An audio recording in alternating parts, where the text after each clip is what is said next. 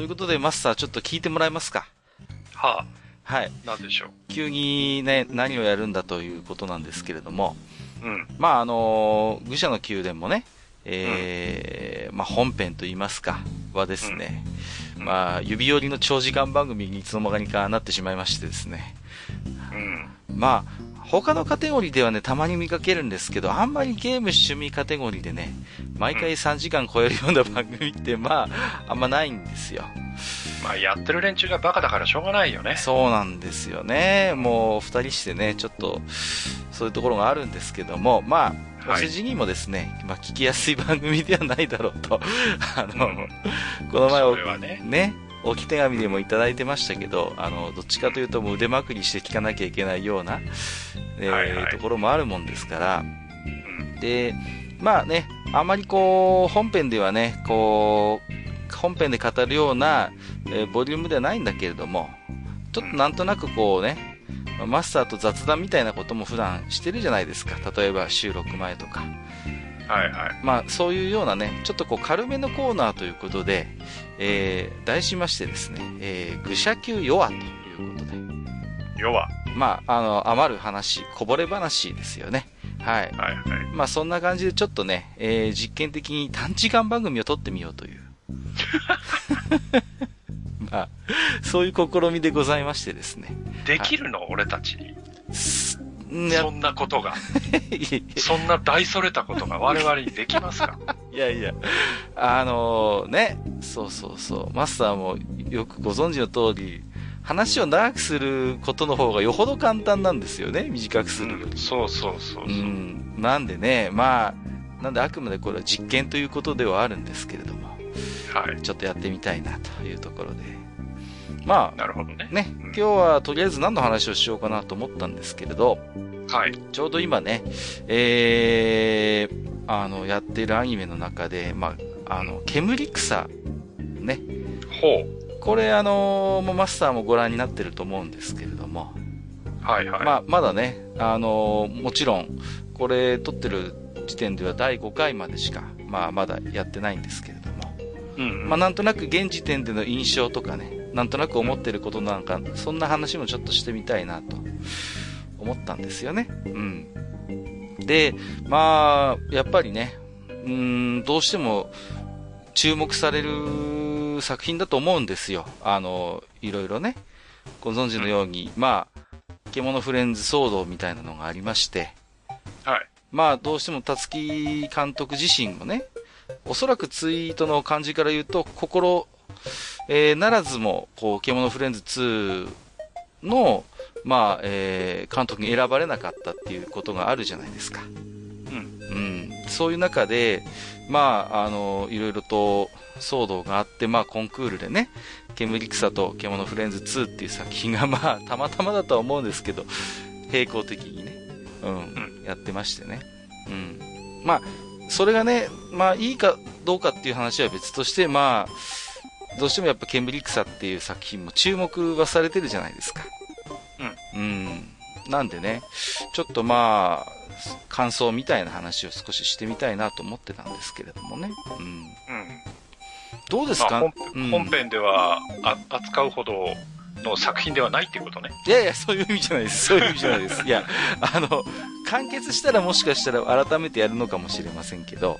こっちでいいや、みたいな。いやいやいやそういう意味じゃないです。そういう、あの、まあ、なんですかね、こう、まあ、獣フレンズって作品は、まあ、もともとね、こう、まあアプリとか、そういうキャラクターみたいなものもあって、まあ、そこに、まあ、後からこうアニメがこう入ってきたっていうような、一応、時系列的にはそうなってるじゃないですか。だけどまあ、うん、煙草ってそういう意味で言うと、そういうなんか事前の、まあなんていうのかな、そういうフォーマットとかキャラクターみたいなものが、まああるわけではなくてね。うん、一応その設定とかキャラクターっていうのはこのアニメと同時にまあスタートしてるというような形じゃないですか。だからまあそれがなんていうのかな、こうより、こう、個人的にはね、こう、たつきさん、たつき監督の、なんていうのかな、こう、純粋な作風というかやりたいことみたいなものがまあ出てるのかなっていうふうに僕は今の時点で思うんですよね。うん。うん。1話なんか見てると、オープニング何もなくて、いきなり笑っちゃったんですけど、いきなりもう、たつきっていきなり出てくるじゃないですか、こう、クレジットで。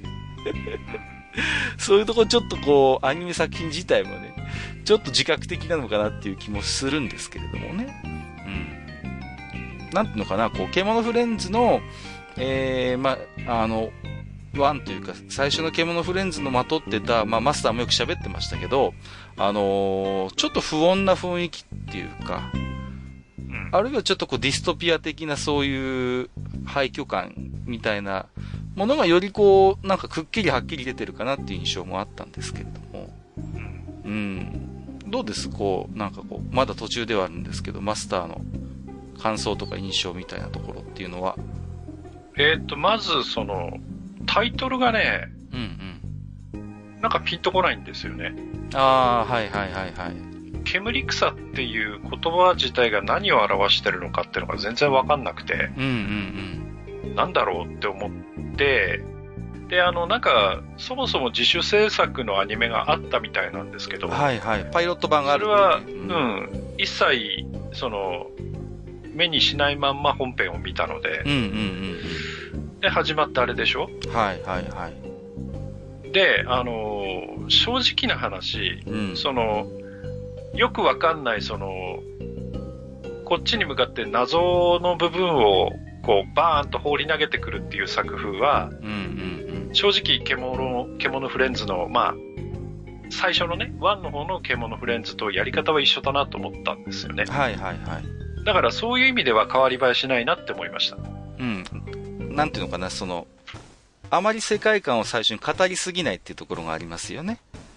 うん、うん、語りすぎないっていうか、うん、もう、この、この世界はこうですってバーンって出してくるんだけど、はいはい、一切説明なしに出してくるっていうあたりのやり方が、うんうんうんうん。うん。あの、獣フレンズと一緒だなって思いました。ああ、そうですね。はいはいはい。うん、で、同時に、その、獣フレンズ、いや、本当はね、煙草と獣フレンズってのは分けて考えなきゃいけないんだけれども、まあいろんなことがあって、はい、その、まあ獣フレンズ2ってのがまた別にあるわけじゃないですか。そうですね。うん、彼が関わってない獣フレンズ2っていうのがあって、はい、えー、そういう中で煙草を出してきたっていう背景をどうしても我々としては、本当は分けて考えなきゃいけないんだけど、うん、どうしてもこう、頭に浮かんじゃうわけですよ。そうそうそうそう。獣フレンズが。どうしてもね。うん。そうすると、あ、なんだこの人また同じことやってんのかっていうイメージがあるわけですよ。ああ、そうかそうか。うん。だからね、そこはちょっとね、正直気に食わなかったところです。ああ、なるほどね。はい。はいはいはいはい。そこはあれですね、僕とちょっと受け止め方が違いますね。うん、なんか僕なんかは、さっきも言ったように、よりなんか純粋な形で、辰木監督がやりたいことがやれてるのかなっていうふうに僕は受け取ったんで。うん。いや、だから、作風これしかねえのかよって思ったんです、正直。ああ、そうかそうか。うん。なるほどね。はい。でも、どうでしょうね。その、まあ、彼自身どういう思いで煙草を今作ってるかって想像するしかないんだけれども、うん。やっぱり、獣フレンズって、まあ一つの一個の完成した作品にはなったんだけども、アニメで。どうだろう、その、どの、おそらく、完結する前に続編への期待とかっていうのあったと思うんですよ。あれだけ人気になったわけですから、途中からうなぎも上り的に。うん、そういう中で、まあ正直、獣フレンズ1、まああえて1って言いますけど、で、残されたままの謎とかもいっぱいありましたよね。特に作中で触れられてないような。はいはい、うん、語らないからね。うん、語らない部分。そういうものに対して、もしかしたら辰木監督自身が2で何らかの答えを用意したのかもし、していたのかもしれない。その構想のレベルでは。まあ、なんとも言えませんけどね。だそうなってきたときに、どうなんでしょうね。その、ある種の刺激でトンボ感というか、うん、綺麗に終わった作品だとは思うんだけれどもね。うん。なんかやっぱそういうものをどうしてもこう煙草から、まあ、意地悪い見方かもしれませんけど、僕なんかちょっと探してみたくなっちゃったりしてね。うん。あとはまあ、なんでしょうね。こう、より、こう、ストレートにこう、まあ、割と、えぐい描写というか、うん。まあね、あのー、一つ主人公サイドとして、まあ三姉妹と言っていいのかな？がいるんだけれども、うん。まあ、最初にそのうちの一人がね、まあ、あの、何人もいるんだけれども、一人亡くなってしまうみたいなところもあったじゃないですか。うん。うん。ああいうところっていうのはなんかよりその、たつき監督の持っている世界観の純な部分、純粋な部分が一つ出てるのかなっていう印象もあったんですけれどもね。うん。まあ、なんていうのかな、獣フレンズにしても、なんで彼女たちがああいう、まあ、まあ、なんていうの、人間の形をとってるのかっていうのが、まあ、なんとなく後半では明らかになってくるんだけども、今回もあの三姉妹、あるいは、もう一人の主人公の若葉くんでしたっけ？が、まあ、どういう出自なのかっていうのがやっぱりこう語られないっていうところは、まあまあ、一緒ですよね、構造としてはね。その出自来歴が謎に包まれてるっていうね。だから、世界の構築も一緒なんですよ。だから、はいはいはい、こう、人がその、まあ、人間がある、その、まあ、文明というか社会を築き上げているんだけど、うん、何らかの理由でその人間が去った後の世界じゃないですか。うんうんうんそうです、ね、どっちもね。うん、うん、で、その中におそらく、おそらくですよ、唯一の人間だと思われる、まあ、片っぽはカバンちゃん、うんうん、片っぽは若葉くんっていう、うん、ね、キャラクターが出てきて、そ、ね。うんうん、その他に人ではない何か、うんうん、それがフレンズだったものが、はいはいはい、あの彼女たち、うん。うん、よくわかんない、あの、うん、女の子たちがいるわけじゃないですか。そうですね。だからね、構造一緒っていうのはね、うん。うん、どうなんだろうって、いや、いや、わかりますよ。結局ね、まあ見方を変えれば、ジャパリバスがああいう、なんていうの、まあ電車というか、廃電車というか、廃列車というかね、の形をとってるようにも見えるし、まあね、あのー、途中、俳優園地みたいな、ね、観覧車が出てきたりとかっていう、露骨なまでにこう、ね、同じだなって思わせる場面もありますからね、実際ね。うん、そういうのがきっとやりたい人なんでしょうね。そういう廃,、廃墟的なものというか、そういうなんか、なんていうの、ロストワールドじゃないのかもしれないけど、うん、なんかそういう感じの。そうですね。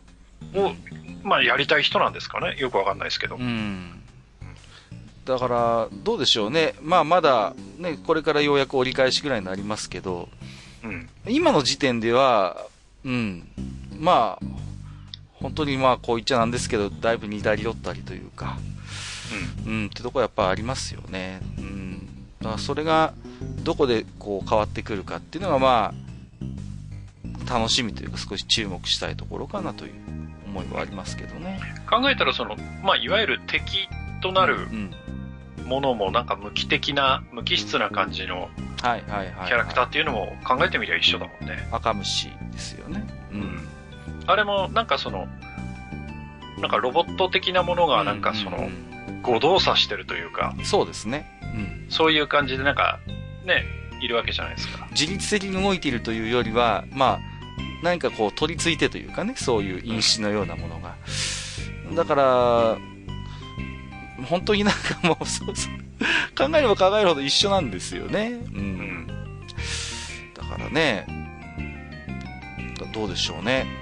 なんかこう、もともとああいうものはやりたくて、で、例えば、ケムノフレンズって多分、まあ、設定がもともとあったところにたつきさんに話がいったっていうところがあって、で、まあ、ああいう味付けになったっていう風に想像するとね、まあ、マスターの言う通り、こういうことがやりたい人なんだろうなっていうのはありますよね。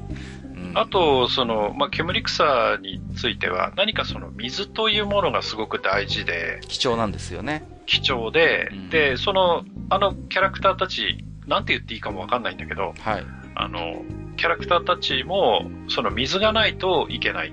そうですね。うん。で、えその水を求めてなんか島から島へとなんか移動しているみたいなそうです感じなんですけど、ただ1話から5話までずっと見て、はい。あの、電車の上に水槽くくりつけてあるじゃないですか。そうですね。うん。水が減ってる気がしないんだよね。あんまそうそう。僕も思いました、それ。いや、確かに水が貴重で、ね、うん、こう、それを途中、こう、補給しながら、で、多分、あの、緑っていう木も多分、消費してると思うんですよね、水を。その割には、なんかあの、なんていうの、バスタブっていうかなんか大きな水槽に入った水が、どうも減ってるような気がしないのは僕も気にしてました。そうそうそれで、うんと、まあ、僕らが今喋ってる時点での最新の5話、うんうん、ではだんだん水がなんか少なくなってきたから節約しないとみたいな、セリフも確かあったと思うんだけど、そうですね。うん、その割に減ってる気がしないんですよね。そう、どうもね。そうなんですよね。その辺も、ちょっと気になるところではありました。うん。あと、あえてこう、獣フレンズになかった要素としては、まあ、やっぱ若葉くんと、まあ、凛ちゃんのこう関係性っていうか、やっぱり、まあ、あえて彼女たち、まあ、性別があるかどうかもわかりませんけども、まあ、女だとするならば、ちょっとこう、恋愛的要素も入ってくるじゃないですか。うん。そこはまずちょっと違いますよね。まあ、カバンちゃんとサーバルの関係と、まあ、ちょっと違う要素があるとするならばそこかなっていう。まあ、多分恋愛っていう感情をもともと持ち合わせてなかった感じでしたよね。こう、表現としては。そこに、まあ、毒っていう言い方してましたけれども、なんだろう、この感情は的なね。うん。これもちょっとまあ、ある種ステレオプタイプなところではあるんだけれども、うんうんうん。なんかそういう、こう、感情の芽生えみたいな描写がまあ入ってるかなとは思いましたけどね。まあ、ただ、正直ちょっと安直な感じはありますね。じゃあね、そこは、うん。まあ、これも本当うん、使い古されたと言ったら申し訳ないんだけれども、うん、まあ、ちょっとね、そこは、そういうところがありますね。まあね、でも、今の時点ではね、まだ5話なんで、まあ、これがね、どうなるかっていうところで、まあ、もしこのまま、こう、予定調和的に終わってしまったらね、あまり本編で話すこともないのかもしれませんけれども。うん、まあ、まあ、ただね、うん、あの、獣フレンズも、最初の段階ではそれほど、いい評価ではなかったような記憶があるので、ね、なんだこれっていう、始まりだった気がするので。必ずしもね、あの 3D のね、表現だって、決してこう、クオリティの高いものではなかったしね、うん、お世辞にもね。うんまあ、声優さんも下手くそだったっていうのはあるけどね。まあ、新人さんばかりでしたからね。うん。まあ、どうでしょうね。まあ、少しね、えー、どういう感じになるか、まあ、引き続きちょっと見てみたいなということで。はい。まあ、今日はそんなとこですか？はい。あ、これでいいんですか？これでいいんです。これでいいんですっていうのは変な話なんですけど、まあ、あの、こんな感じでね、サクッと、まあ、こぼれ話ですので、はい。はい。まあ、今後どういう形になるか分かりませんけどね。もしかしたら、はい、私とマスターっていう形にこだわらずにね、うん、もしかしたらマスターとニゴリさんとか、私とジダラクサイさんみたいな形ももしかしたらあるかもしれません。まあ、いろいろとちょっと手探りで短時間番組の方向性を、愚者の宮殿なりにちょっと探ってみたいと思いますので。そうですか。はい。もしよろしければ、はい、リスナーの皆様もお付き合いいただければと思います。はい。じゃあ今日はこんなところでどうもマスター、ありがとうございました。はい、ありがとうございました。若葉くんのキャラクターはなんとかならんかったのか。